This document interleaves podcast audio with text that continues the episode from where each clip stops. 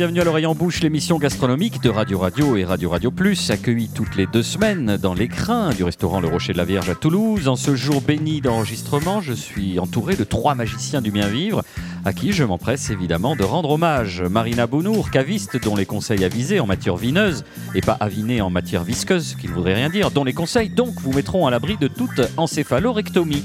Nicolas Rivière, journaliste truculent et partageur, toujours le premier à vous taper dans le dos en demandant des nouvelles de votre progéniture ou de votre appareil digestif, sans jamais vraiment écouter la réponse, concentré sur son absorption consciencieuse de quelques litrons de raisin fermenté, allitération en con, mon cochon. Michael Lecomberi, enfin, artiste du piano de cuisson, qui a mis entre parenthèses sa carrière de chanteur de charme pour vous délivrer avec une minutie frôlant la maniaquerie des recettes au gramme près. Un peu de ci, un peu de ça, à la louche étant son expression fétiche, souvent accompagnée de Abisto Denas. Vous allez être mis à contribution aujourd'hui, madame, messieurs, car en hommage à Lévi Strauss et son fameux opuscule de 1964, on s'intéresse au cru et au cuit. C'est bientôt l'été, paraît-il. Alors, dans une première partie, on va s'intéresser au cru, au tartare et autres ceviche. Puis, dans une deuxième partie, la part belle sera laissée au cuit entre grillade, barbecue, barbecue et plancha. Sans oublier d'accompagner tout cela de quelques flacons pour les faire passer comme le petit Jésus en culotte de velours. Nicolas, il est d'usage que vous ouvriez le bal, sans doute avec quelques éléments de contexte bien sentis. On laisse de côté Lévi-Strauss, on se concentre sur la cuisson, oui, le évidemment. cru, le cuit. Quand même un petit mot sur Claude euh, Lévi-Strauss, qui était donc un grand anthropologue français, connu essentiellement pour son ouvrage Triste Tropique, euh, qui était en fait une observation des Indiens du, du, Brésil. Son ouvrage Le cru et le cuit, je le résume juste en quelques mots. Euh, Claude Lévi-Strauss considérait que le passage du cru au cuit est un passage de la nature à la culture, tout pour la simple et bonne raison que les animaux ne font pas cuire leurs aliments et qu'il avait par ailleurs constaté que toutes les sociétés humaines, euh, pour partie ou pour totalité, euh, soumettaient leur nourriture à une préparation euh, culinaire. Pour parler du feu, les historiens considèrent que l'homme commence à le maîtriser 1 600 000 années avant notre ère à peu près. Euh, c'est l'époque de l'Homo erectus, c'est un des premiers euh, à être bipède, euh, c'est-à-dire qu'il marche debout, il chasse, il pêche, il cueille, il domestique un petit peu les feux naturels, mais en revanche il n'est pas capable d'en fabriquer lui-même. On sait qu'il fait cuire sa viande déjà à cette époque, c'est pour ça qu'il devient plus fort, qu'il grandit et qu'il développe surtout son cerveau, et ça je le dis à l'attention de nos chers amis défenseurs de la cause animale, l'être humain est un omnivore, voilà, il est fait comme ça, je referme immédiatement cette euh, parenthèse. Je rappelle que sur l'épaule gauche, vous avez un tatouage où il y a écrit La viande, c'est la force. Voilà. Et puis, 400 000 années avant notre ère, et dans une parenthèse prise entre cette date et 200 000 années avant notre ère, c'est donc l'Homo sapiens, l'homme de Néandertal. Et lui maîtrise le feu, il sait le fabriquer lui-même. Il commence à parler avec des mots simples, c'est une sorte de Boris Georgelin avant l'heure. Et voilà, on pose déjà les jalons de ce qu'est la cuisine euh, cuite puisque euh, Raymond Dumay, qui est un historien qui avait écrit notamment un petit traité de gastronomie préhistorique, considérait que c'est probablement à cette époque, alors dans, une parenthèse plus large, moins 500 000, moins 100 000, que furent inventés la plupart des procédés de cuisson que l'on connaît encore aujourd'hui. Alors cette première partie, on l'a dit, sera dédiée au cru et on, avait envie, en préparant cette émission, d'être très concret parce que souvent... Euh, bah, on part un petit peu sur des chemins de traverse. C'est un peu notre liberté et parfois votre plaisir ou votre. Euh, c'est peut être un peu douloureux pour vous, chers auditeurs. Alors, on a décidé de se concentrer sur, euh, sur les conseils et ça tombe très très bien puisque nous avons euh, bah, ce fameux Michael Lecomberi. Vous êtes restaurateur. Moi, il faudrait que vous ayez la vidéo. Moi Comment ça?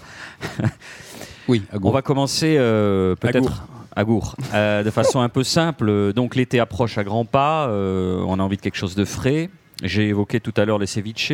Ça, c'est le mot à la mode, on en parle partout. avant tout ça, je pense qu'on peut prendre son temps et préparer des petites choses qui vont agrémenter les petites salades, tout ça. On peut préparer, il y a plein de légumes là, des choux-fleurs encore, des carottes. On peut préparer à l'avance des pickles qui vont pouvoir nous servir euh, tout l'été. Alors on explique ce que c'est. Donc c'est un, un légume intéressant. Hein. Ouais, plutôt on va partir sur du, euh, le, pickles vinaigre. Euh, donc c'est une façon d'accommoder le légume pour que ce soit plus. Hein, ah pardon, pas de... Non, oui, le, pickles en du Peps, du peps. Et, qui est une cuisson. Du peps. Déjà qui est une cuisson. Qui est une cuisson. On va parler de lactofermentation qui est beaucoup plus longue à faire, qui est de l'eau et du sel, mais c'est il faut prendre son temps, ça dure ces deux, trois mois si vraiment on veut que les, euh, les, légumes cuits. Là, on va plutôt parler sur le vinaigre, sucre et de l'eau. C'est tout simple, c'est très rapide. En, deux jours, on a des, on a, on a des, pickles qui sont. Qui, qui vont être prêts. La proportion, c'est quoi alors parce 1, 2, 3. Ok. 1, 2, 3. 1. 1 sucre. Ouais. 2 vinaigre. 3 Ouais. eau. Une dose de sucre pour 2 doses de vinaigre pour 3 doses d'eau. Voilà, c'est tout simple. Euh, alors, on prend- alors, par exemple, on prend chou-fleur, carottes. On achète quelques carottes, des choux-fleurs qu'on euh, on, on coupe. On verse dessus euh, du vinaigre à chauffer, soit avec de l'eau ou l'eau, on peut la rajouter après. Eau, vinaigre et le- les, dosages qu'on a dit. Pourquoi Un, le vinaigre doit-il avoir chauffé? Ben, Plus rapide pour la cuisson. D'accord. Voilà. On laisse 2-3 heures, on referme, on peut stériliser, on stérilise le bocal, on, peut, euh, on va stériliser eau bouillante pendant 30, 30 minutes, on met les légumes à l'intérieur, on verse par-dessus tout ce qu'on a fait chauffer, on ferme, on oublie pendant 2-3 jours et c'est prêt. C'est tout simple, c'est euh, voilà. On peut le faire avec des oignons aussi. voilà, oignons, champignons, euh, tout ce qu'il y a sur le, tous- tous les légumes sont bons, à part la patate, Hmm. parce qu'il y a de l'eau dedans, euh, voilà. Donc ça c'est l'accompagnement et ensuite Ouais, on fait quoi à côté? Bon, mais ça, on peut s'en servir pour tout. Dans des salades, des Ouais. tartares de bœuf, des, euh, À picorer avec des poissons, à hein. picorer à l'apéro. euh, voilà. Ça, c'est très- euh, c'est facile. C'est maintenant qu'il faut le faire. Puis c'est tendance en plus. Oui. oui. C'est anglais, indien. Ça, ça, euh, très- euh, ça remonte à très- assez longtemps. hein. Euh, la question, c'était qu'est-ce qu'on peut faire maintenant, donc, à peu près Euh, Donc ça c'est l'accompagnement. Vous l'avez dit, ça va avec tout, mais ben, le cru, tout se mange cru pratiquement. Même Ouais. le cochon, maintenant, euh, c'est- on peut manger du. Moi, je fais des tartares de, de cochon. hein, donc, Avec euh, déjà le gars, il part tout de suite dans le zig et dans le zag. Là vous partez en faire quelque chose. on peut manger tout C'est un dit. tabou, vous le savez par rapport à la viande de Non, porc. c'est un, clin d'œil, clin à notre ami David Gilles qui travaille maintenant au Passionné. Un de ses plats favoris, s'il nous écoute, il va, il, il va rigoler. Euh, c'est la saucisse de Toulouse crue. Il la déshabille, il enlève la membrane, il met 2-3 tours de, de- de poivre du moulin et puis il mange ça. euh, Sur du Ouais, grillé, D'ailleurs, il a donné euh, des noms à ces ténias. Il y, a- il y en a, il y en a trois, pim, pam et poum, ridifier le loup. Et... Non, non, mais ici, je fais des. euh, quand euh, on achète la bête entière, on peut faire des. euh, on va partir sur le. Tu as parlé de ceviche, par Ouais. exemple? Bon, c'est quoi un règle- ceviche Juste un parce que c'est le mot qui revient. euh, C'est euh, voilà. C'est un poisson qui, cuit au citron vert, quoi. Voilà. D'accord, d'accord. C'est euh, tout, c'est tout simple et des piments. Prendre un poisson le plus frais possible, dire à son poissonnier, bien dire que c'est pour euh, le manger cru. C'est-à-dire, on évitera d'avoir des poissons qui ont deux, trois. Il faut vraiment que ce soit le très, euh, très, très, très frais, quoi. Sur Le- la fraîcheur, poisson, hein. Sur la fraîcheur. Ouais. Euh, Quoi qu'il en soit d'ailleurs. hein. oui, oui, tout à fait. Et euh, on compte 150-60 grammes de poisson par personne. On peut le faire. Alors, il y a, il y a les poissons tendres, il y a les poissons qui sont plus, plus durs à la mâche. Moi, j'adore le faire. euh, euh, alors, un poisson salé, euh, la dorade, c'est un peu plus cher, mais c'est euh, c'est magnifique euh, en ceviche. Ou alors, il y a le mulet. Moi, j'adore le mulet, personnellement. Euh, Ou le muge hein, pour le Marseillais. Ou, ou le muge. C'est le mulet. Tu l'aimes le muge hein? Oui. Donc, j'adore le mulet. Non, et voilà, il faut le dire, c'est un peu bon, bah, un jour de confession. Le mulet, euh. le poisson, il faut préciser. hein. Hein?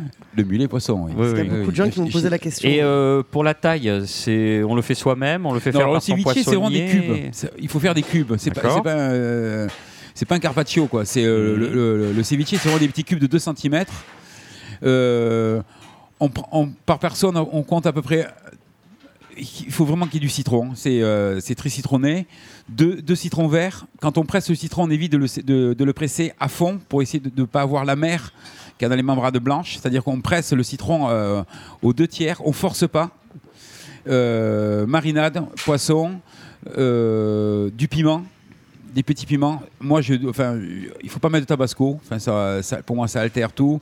On reste sur Trop de cette base-là. puissance sur le tabasco, trop de concentration. Trop de hein. concentration, Ouais, ouais. trop de goût. ça- des petits piments oiseaux qu'on coupe. On peut enlever les graines si on veut pour enlever le piquant. Mais le piquant, il serait pas que dans les, dans les graines, il est aussi sur les, la petite membrane de blanche. C'est là où il serait le plus fort. Donc bon, on laisse le piment. Je veux dire, on en met moins. Les Brésiliens, ils disent, euh, euh, on met moins de piment, mais on met tout. Quoi. Voilà. Donc, euh, on laisse mariner. 10 minutes, ça suffit, ça cuit. Alors c'est important que vous disiez ça parce que je voudrais qu'on fasse un petit focus euh, marinade. Euh, pour le poisson, les crevettes, les pétanques, il faut vraiment jamais dépasser la, la demi-heure ou l'heure. C'est- Ah non, même c'est avant. trop fin. 10, mi- quoi. 10 minutes, Ouais, 10 minutes ouais. ça suffit. On rajoute du jus d'orange, du jus de. Si on peut remplacer le citron vert par le. Oui, du yuzu. non, par du yuzu, par du fruit de la passion, ouais. par du kumbhava. Non, mais voilà, c'est euh, au fruit de la passion qui amène de l'acidité. quoi. Pas mal.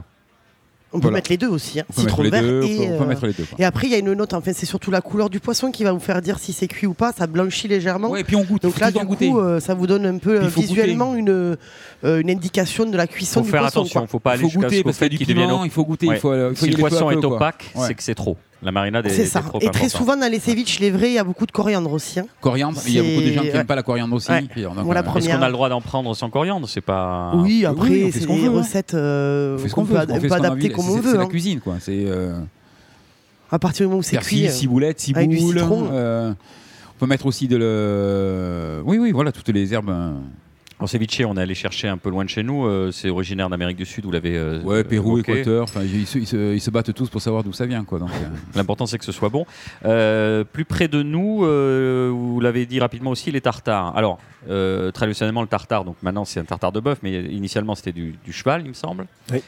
Euh, pour un tartare de bœuf, par exemple celui que vous faites, euh, évidemment vous allez partir sur un autre sujet, à vous Michael oui, on peut finir sur le poisson, on peut faire des tartares de saumon, de thon. Non, parce que le ceviche, c'est, euh, comme je disais, c'est des petits cubes de 2 cm. On reviendra sur le tartare de, de- de- de bœuf et de, et de cheval. oui, alors sur le tartare poisson, de saumon. tartare de saumon, Mhm. tartare de thon. Oui. Voilà, c'est Pareil, euh, on, on fait cette marinade avec du citron pour. euh, de l'huile et puis toujours contrebalancer un tartare le cru il faut de l'acide quoi c'est comme, euh, comme avec la viande il faut contrebalancer l'huile d'olive qu'on mettra ou on peut mettre une huile de colza enfin une neutre Enfin, les, les deux éléments fondamentaux, c'est quand même l'huile et le citron. Oui.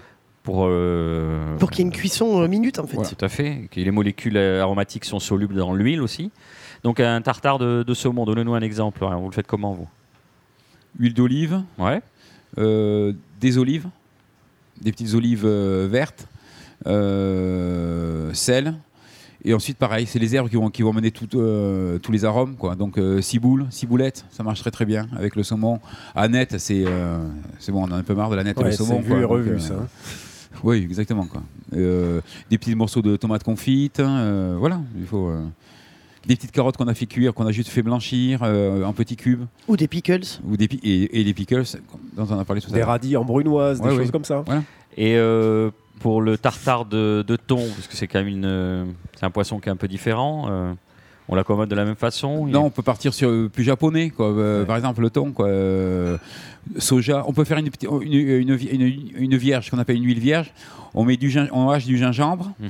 euh, de la citronnelle, on met euh, on- de l'huile d'olive dans une petite casserole, on monte à ébullition. Dès que l'ébullition arrive, on enlève du, euh, du feu, on laisse reposer à peu près pendant une heure et on ne va se servir que de cette huile qui va mener le gingembre et la citronnelle qui sont assez difficiles à manger. Donc on garde que l'huile, on mélange avec le, avec le thon, et, un peu d'huile de, de soja et, et c'est dans le sac. Tiens, vous êtes bon, vous me donnez faim là. Alors que c'est même pas l'heure de manger. Là. Des petits oignons, toujours des petits oignons. Alors pareil, il y a Si, les oignons rouges, on les met à tremper dans, dans de l'eau, on les essore bien et on presse et après on hache les citrons, les, euh, les oignons. Pas mal, vous êtes en verve aujourd'hui. On va continuer alors, puisqu'on a mis de côté tout à l'heure la viande pour les tartares. Oui, oui, mais on va vous. Alors, on va pas vous presser jusqu'au bout pour éviter votre acidité avec les petites, euh, les petites parts blanches qui adhèrent. Mais euh, on va quand même euh, aller bah, jusqu'au tartare de bœuf. Alors, bœuf ou cheval? Moi bœuf, Oui. parce que faire un restaurant, euh, cheval j'aime beaucoup, hein, mais c'est clientèle qui, qui est encore euh, un peu... un peu, euh, demain je mets, euh, je mets du, du, euh, du cheval, j'en vendrai pas. quoi. D'accord. Donc, bœuf. Bœuf haché au couteau, le plus près, on hache le plus près de la consommation. C'est-à-dire C'est-à-dire on le, on le hache pas la veille, quoi. Ben, pour garder toute la, la- la mâche et la bonne mâche de, de Oui, la c'est viande. oui. C'est surtout qu'au niveau euh, Oui. développement euh, Mais quoi qu'il en soit, bactériologique, la veille, pour le poisson, pour tout. Alors, au couteau, on précise, ça veut dire quoi? Vous le taillez avec un couteau, dans le sens de la fibre, évidemment? Oui. D'accord. Ensuite, fait. faites quoi? Des petits cubes? Des petits cubes de pff, 4 mm, 5 mm. Voilà, on, on le hache pas. Enfin, c'est pas de la viande hachée, quoi. Faut qu'il y ait, qu'il y ait vraiment une mâche de, de viande. Faut qu'on sente euh, les fibres qui euh, sous la dent, quoi. Oui, parce qu'on a l'impression que la plupart des restaurants, quand c'est déjà euh, bon, euh, tout fait, Mais euh, la- c'est à la viande 90%, hachée, quoi. sont- Ouais. ils sont, ils sont Ouais. livrés déjà tout fait, quoi. Fait à la machine, quoi. D'accord. Donc ça demande un peu de travail. Idéalement, il faut le prendre au Oui, couteau. Il y a plus de mâche. Ou le vôtre de Assez maturé que- pour que ça mène un peu Ouais. de goût. Ouais. Faut pas hésiter.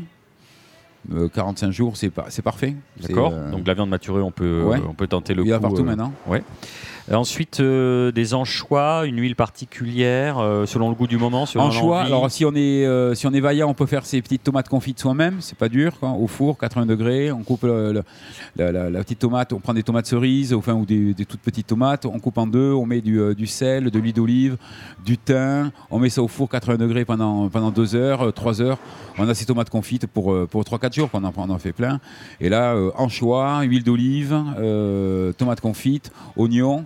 Et Guindilias.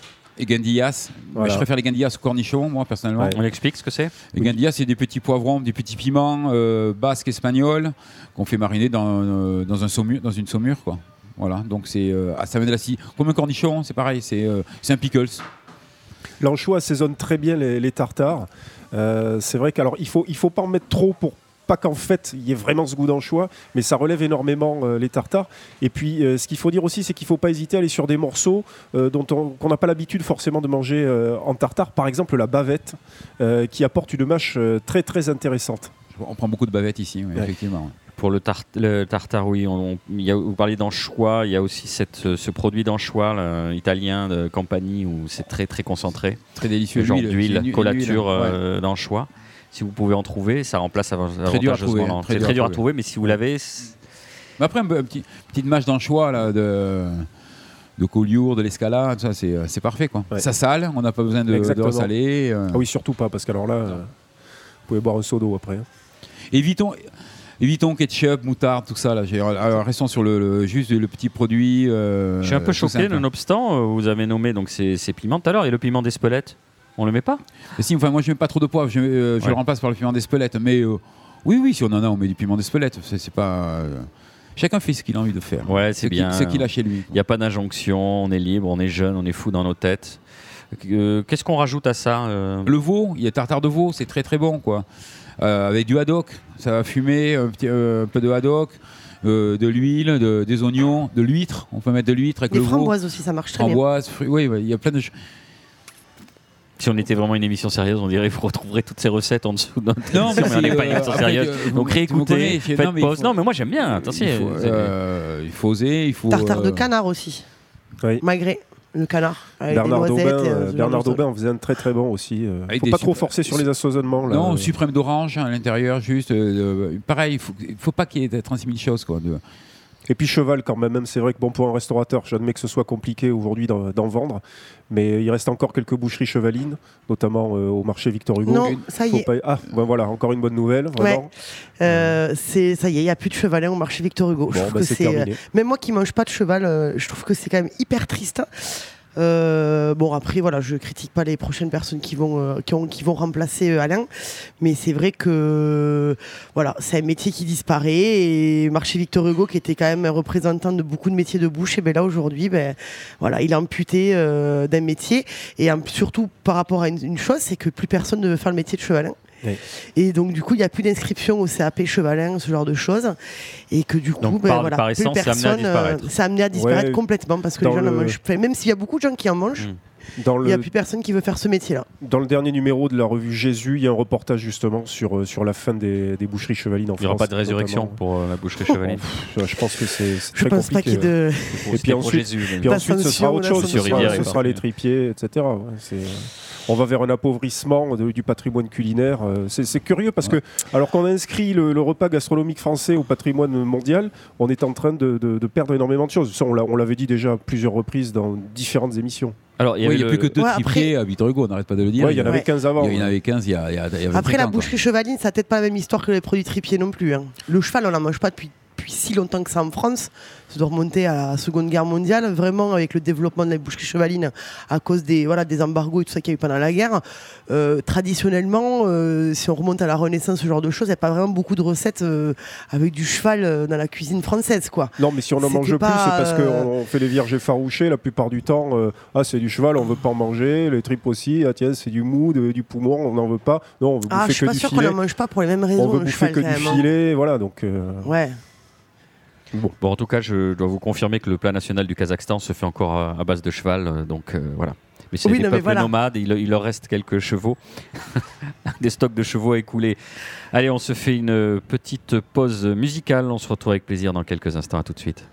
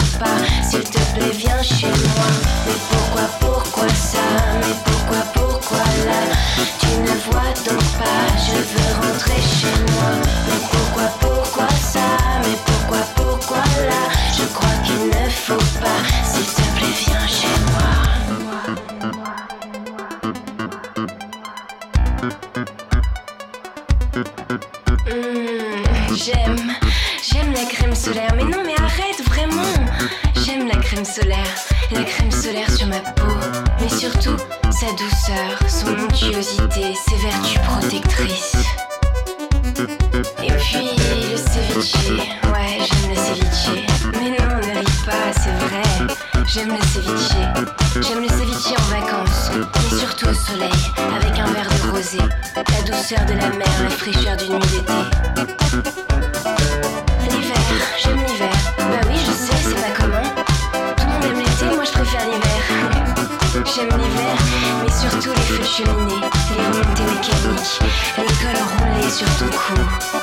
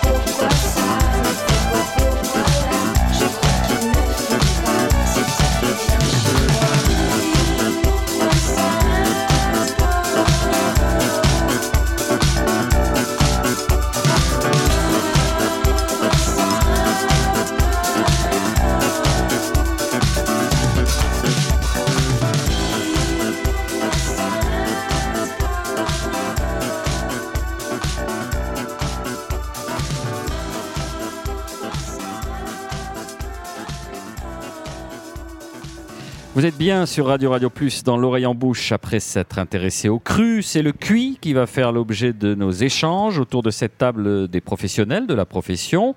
Marina Bounour, Nicolas Rivière et Mickaël Lecumberi. Avec l'été viennent euh, les grillades, les barbecues et autres planchas, souvent accompagnés d'un rosé dégueulasse. Pas d'inquiétude, on va vous donner quelques conseils pour que ça se passe bien. On commence avec qui Qui veut parler des barbecues, des planchas, le, le roi de la cuisson C'est vous, euh, Nicolas Ah, pas du tout, c'est Marina la spécialiste. On a l'impression que chacun se refile le Je suis une bousin. fanatique du barbecue, moi. Non, non, mais c'est vrai, en C'est vrai ça. Ouais, ouais, Oh, j'adore. pardon, Ah, moi excusez-moi. aussi, J'adore euh, pour depuis, de vrai. depuis 15 jours, je me suis acheté un, un Weber. Un Weber, yeah. On a- Alors oui, on a ça, on- non mais ça on Weber, blague, mais on peut le dire. Le. Weber, pour le coup, c'est la Rolls. On nom, on dit Muller si tu veux vite. Non, non, euh, non, non, non, me c'est super bien. Franchement, c'est super C'est bien. reconnu, C'est on sait pourquoi ça l'est. Vous pouvez expliquer ce que c'est? Oui, le Weber. C'est la Rolls-Royce du barbecue, on va dire. D'accord. Euh, c'est Garantie 10 ans. Garantie 10 ans. Ah C'est ouais. un peu le Facom ouais, de- du barbecue. Non, parce qu'on peut fumer, on peut rôtir, on peut. On peut euh, tout faire. On peut tout faire. C'est presque l'homme idéal en fait. Ouais, ouais, c'est lequel parle j'ai pas, fait, des côtes, de cochon. euh, hop, tu mets le petit couvercle, ça le Ouais. fume un peu. ça- non, c'est terrible. Donc c'était pas une légende. Ouais, non, c'est pas une- Achetez-vous un Weber. Et en plus, pour 600 euros, vous auriez tort de vous en priver. Oh. Non, Non, non, faut 200 les- euros quand même. C'est un 180. budget, ouais. 180. C'est un budget. Après, il y a des sous-marques à Oui. 175. Garantie, garantie 6 mois. Garantie 6 mois et non 10 ans. Non, mais attendez, Non, ce mesdames, de messieurs, super, le prix s'oublie, la qualité reste. Exactement. Non, franchement, alors le truc, c'est que moi, je suis pas quelqu'un de très précautionneux, donc je laisse les choses dehors et j'oublie très soin de les ranger. Et du coup, donc ça s'oxyde pas parce que c'est fait un super matériau. On n'a pas obligé de, de, faire hyper gaffe que d'un seul coup votre barbecue se mette à rouiller et que l'année d'après vous avez un énorme trou à la place de à la place de l'endroit où vous mettiez votre charbon.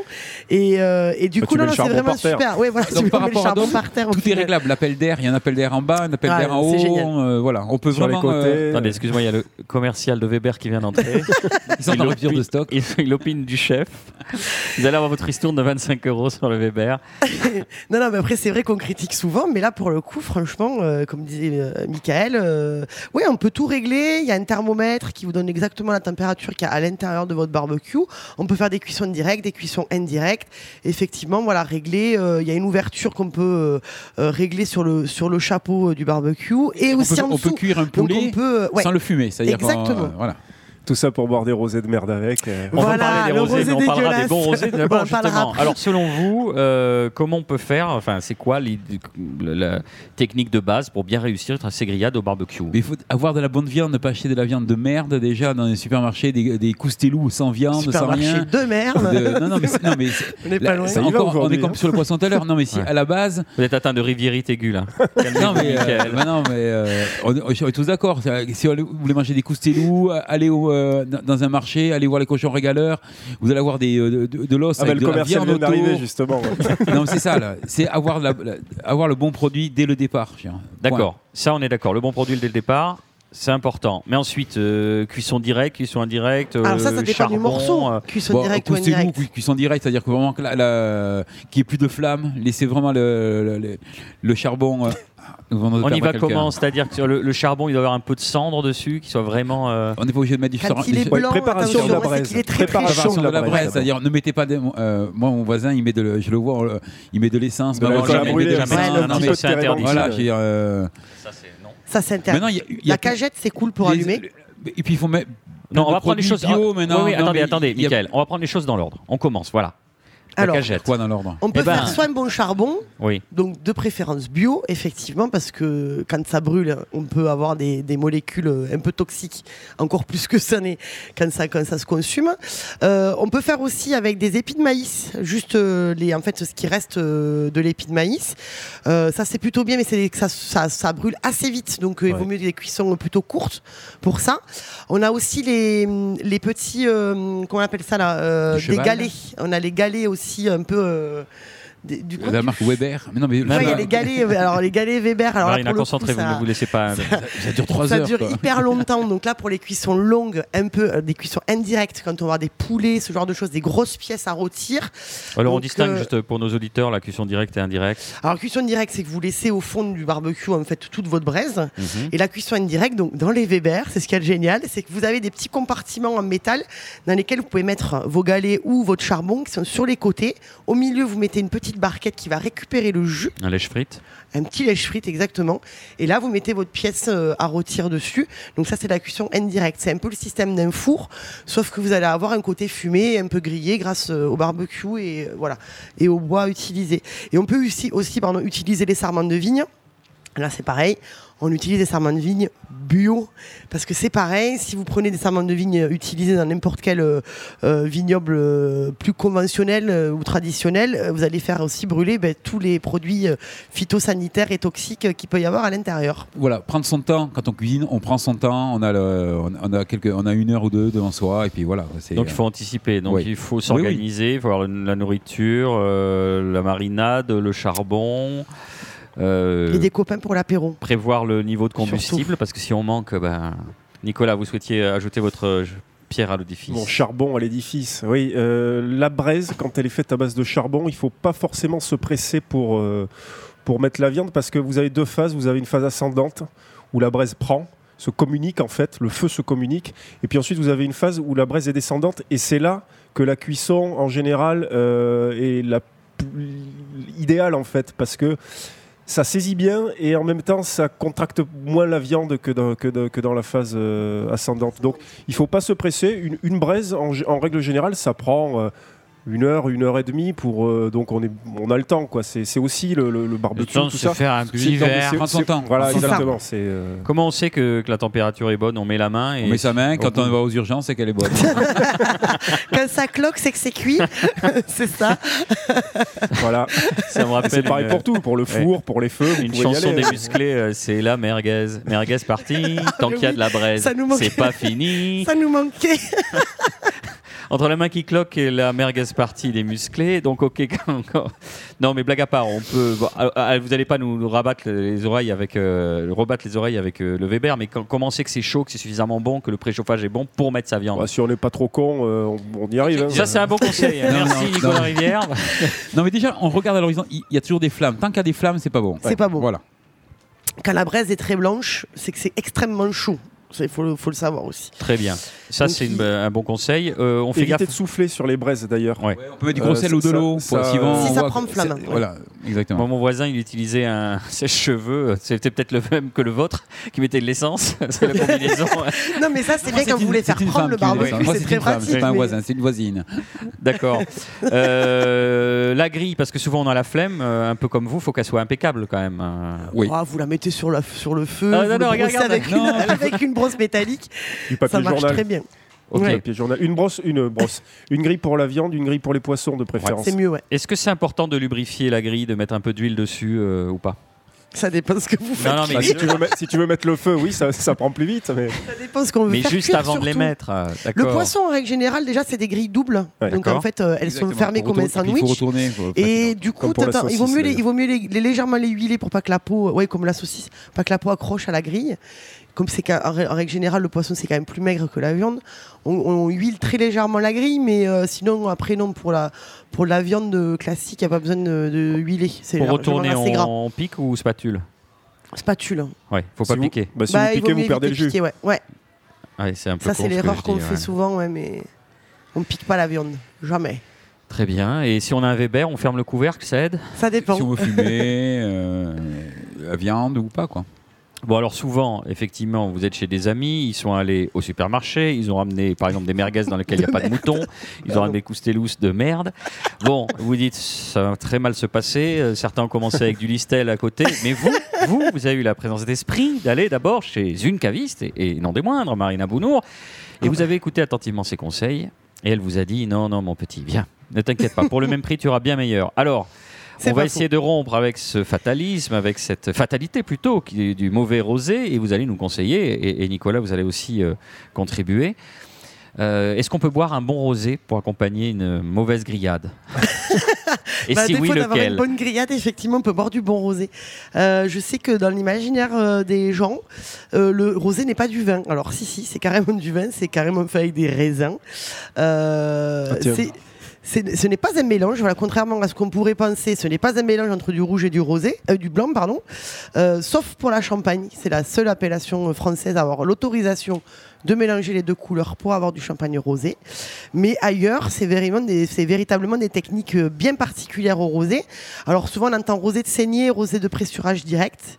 Alors le rosé de saignée va avoir tendance à être beaucoup plus foncé que les autres parce qu'en fait on va avoir euh, euh, au départ ça va être une macération en fait des raisins rouges pour faire du rouge et le viticulteur va saigner sa cuve donc va, va extraire certains litres et hectolitres de ce de ce jus pour en faire du rosé. Donc en règle générale, c'est des rosés qui sont plutôt assez, assez vineux, assez foncés. Euh, moi, c'est ce que, c'est ce que j'aime bien. Parce que je trouve qu'il y a vraiment du goût. Bon, après, c'est toujours pareil, ça dépend de qui le fait, avec quoi c'est fait. Mais je trouve qu'il y a un peu plus de caractère dans ces rosés-là. Et après, voilà, en ce moment, depuis euh, presque 10 ans maintenant, il y a une grosse, grosse mode du rosé presque gris ça, c'est des rosés de pressurage direct. Donc, en fait, on les fait à peine, à peine, à peine macérer, voire même quasiment pas avec la peau.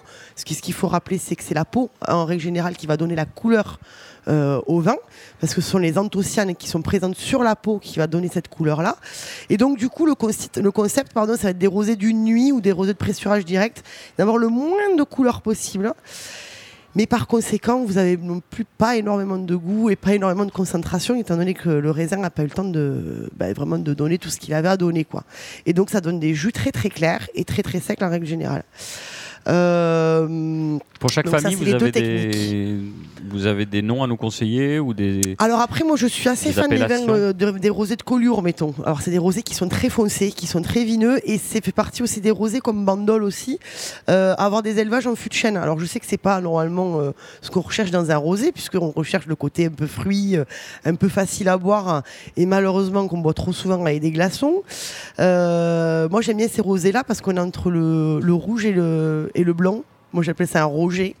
Euh, c'est presque comme un clairé ou un claré. Voilà, c'est en fait, l'ancien claré qui se faisait notamment à Bordeaux qui ne se fait quasiment plus aujourd'hui. Je vous ai interrompu, Marina. Non, mais je vous en prie, Nicolas, c'était pour Juste, une bonne on peut peut-être déterminer le, châtiment pour les gens qui mettent euh, des glaçons dans le rosé, l'un et l'autre. Oh, bah, ah non, mais là, il ne faut plus leur parler, je crois. c'est juste ça. ils quittent le barbecue, euh, immédiatement, ils reprennent leur barquette achetée au supermarché. sous, la boutade, sous la boutade, vous savez pourquoi je dis ça? Parce qu'il y a certaines marques qui ont lancé des rosés. Ah, les rosés piscines. Voilà, et, qui sont.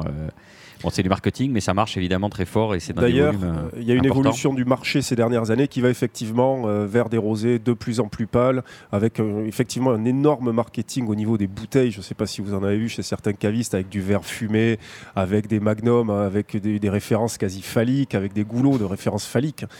c'est d'un goût très très douteux. La plupart de, ce, la plupart de ces industries-là, elles prospèrent notamment dans tout ce qui est Côte de Provence, Côte varois euh, voilà, quand vous arrivez à Marseille, vous pouvez poser la, la, bouteille euh, sur la table, c'est très distingué.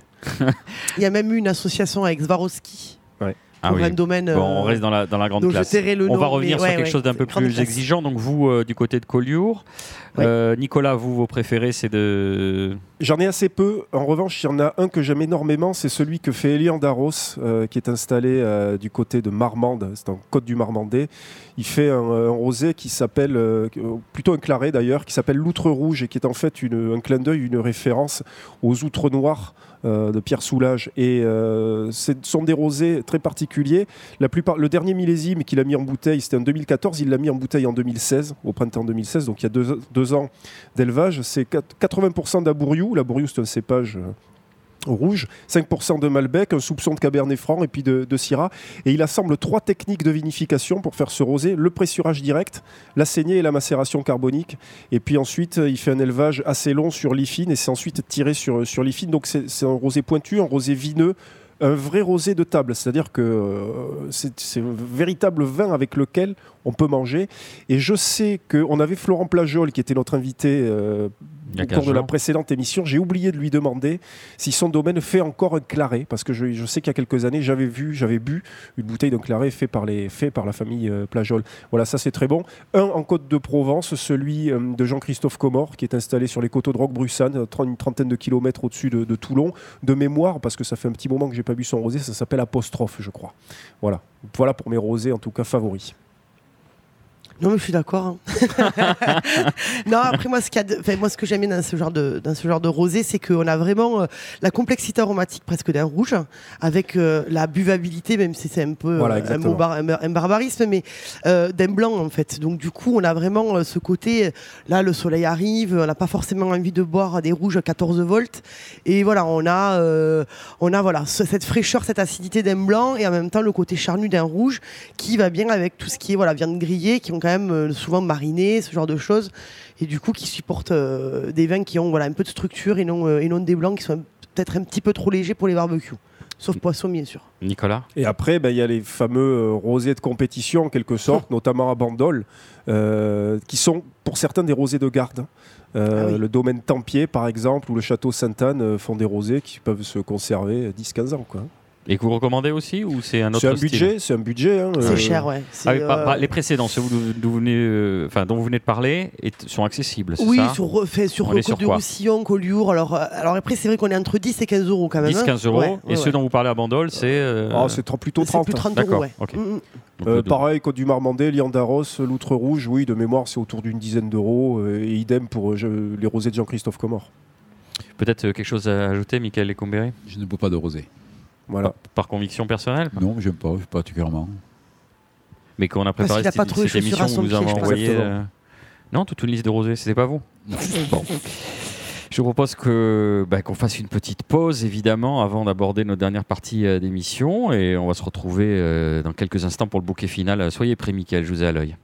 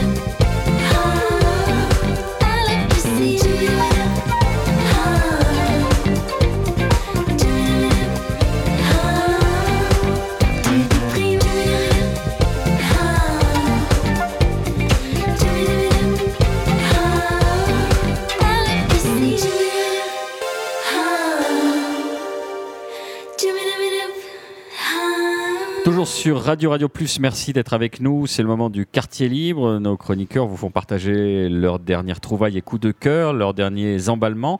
On commence, euh, commence avec vous, euh, Marina? Ah oui, si vous voulez. Ben moi, je me suis un peu spoilé tout à l'heure parce que justement, je voulais parler du départ. Euh, comment On dit divulgaché. J'ai divulgaché, d'accord. Euh, C'est un néologisme québécois. Et, et oui, voilà, je voulais parler du départ d'Alain, Alain Le Chevalin.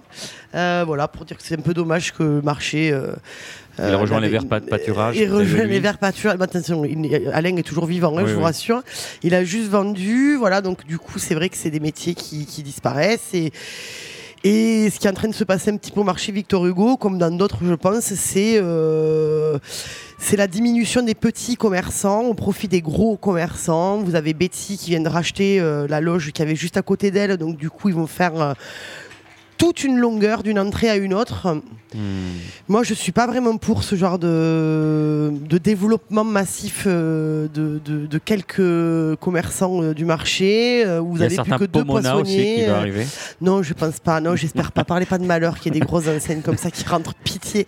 Mais bon, voilà, ça me je trouve ça un peu triste. je, sais, que De Chavannes a également un énorme projet au marché Victor Hugo, euh, potentiellement avec la reprise des deux loges en fait qui, qui l'insère actuellement. Ah mais ça y est, il a racheté. Hein. il a euh, racheté la, très, très gros projet loge Octave. Phénomène de concentration. Oui, en fait, on va, on va, on va arriver qu'on va avoir deux fromagers, deux poissonniers et euh, deux volaillers, quoi. Oui, donc c'est le, pluralisme qui en, qui en, prend un coup. Complètement. Oui, complètement. Mais le problème, en fait, c'est que les loges sont vendues. En plus, c'est ça qui est quand même hyper paradoxal. Je vais dire un truc peut-être qui se dit pas, mais je m'en fous. Euh, elles devraient pas se vendre, ces loges. Le marché est permissionnaire. Enfin, nous sommes des permissionnaires. Nous n'avons pas de concession. Nous n'avons pas de fonds de commerce. Euh, malgré tout, ça se vend une fortune. Et donc, et les prix sont tellement pour les taxis, hein, Marina. Ça ne devrait pas se vendre normalement et ça se vend. Non, mais là, ça va encore plus loin que ça. C'est-à-dire qu'en gros, vous n'avez rien à vendre à part les trois frigos euh, et ce genre de choses. Et les rats aussi. Et non, il n'y a plus, a plus de rats. Arrêtez de dire ce genre de choses, s'il vous plaît. c'est vrai, en plus, il n'y en a pas. D'accord. Et, et, donc, les prix sont tellement prohibitifs que vous, même un, un jeune mec euh, ou une jeune nana artisan qui veut se monter, c'est pas possible parce que ils demandent tellement des sommes astronomiques sur des choses qui ne sont qui sont non vendables que les banques ne vous prêtent pas l'argent puisque vous n'achetez que du vent au final. Donc il n'y a que les gros qui peuvent perdurer. Voilà. Donc c'est un peu triste. Et ils sont assis sur du sable alors aussi, si d'un seul coup la permis, le, permis est, révoqué. Normalement, et on devrait faire le marché devrait passer pas de concession, de cooptation de concession euh, dès euh, juin 2018. Normalement, c'est ce qui s'est dit. Euh, voilà. Nicolas Non, je vous laisse la primeur, Boris. Allez-y. Ah, sur. Moi, je voulais juste parler d'un. C'est pas, On l'arrête plus. D'un petit livre qui vient de sortir euh, euh, de Christian Autier qui, qui parle euh, pas mal de des acteurs un peu du vin de, de notre ville toulousaine. En, le lisant, vous reconnaîtrez pas mal de, cavistes, de, revendeurs, tout ça. Ce livre s'appelle comment? Le livre s'appelle Les heures heureuses, qui est un pied de nez, je trouve. C'est pas mal parce qu'on emploie tout le temps happy hour partout, euh, alors qu'il y avait cette expression heure heureuse hein, euh, qui existait. Euh, et qui euh, voilà. Euh, champion dedans, c'est marrant, c'est euh, ça se lit très très bien, c'est bien écrit, voilà. Vous reconnaissez les, personnages et les gens Oui, quand on les connaît, quand on est du milieu, oui, on reconnaît tout le monde, oui. Bah alors moi, mon, mon quartier libre, j'étais en train de bagnoder sur les quais à la faveur d'un vide-grenier et j'ai trouvé un livre qui s'appelle Toulouse, Les jours heureux 1919-1936 de Pierre Gache. Euh, édité chez un éditeur qui était rue du Thor à l'époque. C'était juste pour vous dire, euh, je pensais aux jeunes vieux, euh, à l'instar de Nicolas Rivière. Voilà, il se propose seulement de vous rappeler à vous les anciens et de ressusciter pour vous les jeunes la joie de vivre dans le Toulouse d'après la Grande Guerre de 1919 à 35, limite 36, hein, parce qu'après on s'amusait plus vraiment. Il garde un précieux souvenir de la période heureuse qui nous a été impartie. Voilà. En, en 1919, beaucoup d'entre nous s'étonnaient d'être en vie, nos proches ne tremblaient plus pour nous, et tous enfin, dans une atmosphère apaisée, nous respirions sans angoisse. Et donc, justement, il raconte une anecdote. Il est en 1916 euh, dans les tranchées et euh, demande à, un monsieur qui s'appelle Châtelard, qu'ils appelaient affectueusement Château. De quel patelin es-tu exactement me demande-t-il. Après avoir satisfait sa curiosité, je lui posais la même question. Moi, me dit-il avec une sorte de fierté, je suis de la côte pavée. Ah bon, tu, tu es de Toulouse? Non, je suis de la côte pavée. Ah, enfin, tu es toulousain, quoi. Bon, si tu veux, mais je ne suis pas de Toulouse. Tu comprends? Toulouse est dans Toulouse. Et donc, l'auteur de dire Cet hémistiche sonore me laissa pantois. Je pensais à Sertorius qui, par Corneille interposé, s'écriait Rome n'est plus dans Rome. Et après qu'une nouvelle explosion eut fait voler la terre, je fis part de ma réflexion à mon camarade. Vois-tu, me répondit-il, je me fous complètement de ton Sertorius et je me fous également de Rome. Moi, je te répète que je suis la côte pavée et que Toulouse est dans Toulouse. Là-bas, au fond, nous, comme des bastions, nous l'entourons et nous veillons sur elle. Devant mon air ahuri, il crut bon de préciser, tout autour de Toulouse, nous, les bastions, nous formons une rosace. La côte pavée, Moscou, Jolimont, La Roseraie, Bonnefoy, les Trois Cocus, La Lande, Saint-Cyprien, Croix-de-Pierre, Fontaine-Lestan, Pêche-David, les Demoiselles, et voilà, fermez le cercle. Tous, nous sommes les gardiens de la cité. Mais alors, où est Toulouse? Je t'ai déjà répondu, Toulouse est au fond, au centre de cette rosace. Toulouse, c'est le Capitole, la rue Alsace, le square et les allées Lafayette donc euh, Wilson et Jean Jaurès. Les grands cafés, les grands théâtres, les grands journaux avec les hommes qui animent tout ça. Toulouse, c'est notre capitale, à nous de l'aimer, à nous de la protéger. Bon, donc déjà, c'est son préambule. Passé 36, on rigole plus. Et il va parler des temps modernes. Alors, c'est quelqu'un qui écrit ça en 75. Disons qu'il a fait, il était, euh, il rencontrait quelqu'un dans les tranchées en 16, donc euh, on imagine qu'il est assez vieux. Et puis il part, voilà, voilà, en, en quelques traits, un croquis de notre capitale en 1975. Nous allons ensemble emprunter le TED jusqu'à la RATP qui nous emmènera dans la ZUP sans pour autant cela passer par le SDO. Puis tirant vers Rangueil, nous visiterons l'ENSET. Avec un peu de chance, nous entendrons le COPEF. Donc il se moque des, évidemment de, ces acronymes et il dit voilà, tout ça c'est fini. Rangueil, il y a une densité encore supérieure à celle de, Sarcelles. C'est une vision apocalyptique. C'était mieux avant. C'était mieux avant. Mais, Mais chacun à son c'était mieux avant. Bah, lui, c'était entre 19 et 36. Et ensuite, on remonte le temps. Et on remonte le temps où il va nous expliquer. Et là, il vous fera une liste. Et je vous invite, si vous allez chez un bouquiniste, à le lire. Il va nous parler de la majorité des grands cafés. Alors, déjà en 1975, ça s'appelle le Square Wilson et ça s'appelle les Allées Jean Jaurès. Mais lui, il s'en tape. C'est toujours la place Lafayette et les, le Square Lafayette et les allées Lafayette. Et il explique euh, finalement euh, la grandeur et la décadence des grands cafés, euh, le Barrier le petit et le grand, la comédie. Il explique les musicals, le Lafayette, avec à chaque fois les noms des, acteurs, des actrices, le Capoul qui existe encore, le Grand Café Paul. Sa disparition est regrettable. C'était un bel établissement, à l'allure un peu archaïque, avec sa grande salle aux fines colonnes. Donc voilà, il décrit chacun d'entre eux. Moi, je trouve ça très intéressant. Les Américains existent toujours. Affirmer que le Grand Café des Américains dépassait en magnificence tous les autres serait sans doute faire preuve de partialité. Je vous le recommande, Toulouse, les jours heureux, 1919-1936. Sinon, je vous le prête, écrivez à la radio. Oui. Nicolas Rivière, c'était mieux avant? C'est toujours mieux avant. Parce que, oui. Bon, le problème, c'est que c'est hic et nunc. Donc, qu'est-ce qui se passe ici et maintenant? Alors, euh, quelques références qu'on n'avait pas eu le temps de citer euh, au cours de la précédente émission consacrée au vin. La sortie chez Duno d'un ouvrage de la journaliste euh, Evelyne Malny qui s'appelle Grandeur Nature, sous-titré Les vins naturels par ceux qui les font et qui agrège une cinquantaine de témoignages de vignerons, de consultants dans le vin, d'onologues, etc. Autre parution récente chez Hachette Pratique, ça s'appelle Carrément Vin, c'est signé par Sandrine Goevertz qui est sommelière de formation, actuellement caviste et dont vous pouvez d'ailleurs suivre les tribulations sur son blog La Pinardothèque. J'aime beaucoup Sandrine Govartz euh, et je, je vous la recommande. J'aime son style et ses conseils. Le titre Carrément vin, sans vigneron, au naturel. Un ouvrage plus ancien qui permettra à toutes celles et ceux qui voudraient approfondir leur connaissance et leur compréhension euh, du vin débarrassé des béquilles et des cosmétiques œnologiques. C'est l'ouvrage de François Morel, Le vin au naturel, paru en 2013 aux éditions Sang de la Terre. Pour l'anecdote, François Morel a longtemps été euh, le rédacteur en chef de l'excellente revue Le Rouge et le Blanc.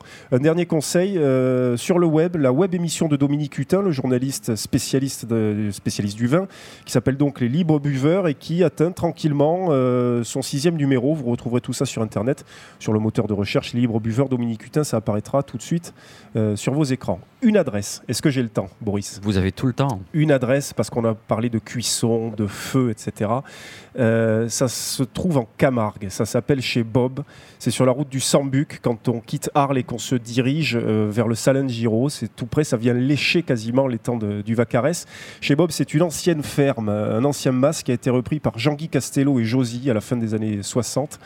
Alors, c'est un endroit extraordinaire parce que c'est une maison de pierre avec des murs passés à la chaux, des centaines, des milliers d'affiches taurines et toujours une cheminée sur laquelle on fait griller euh, de la viande et notamment euh, du taureau. Et c'est un des. Vous savez que la Camargue est évidemment un pays de, taureaux.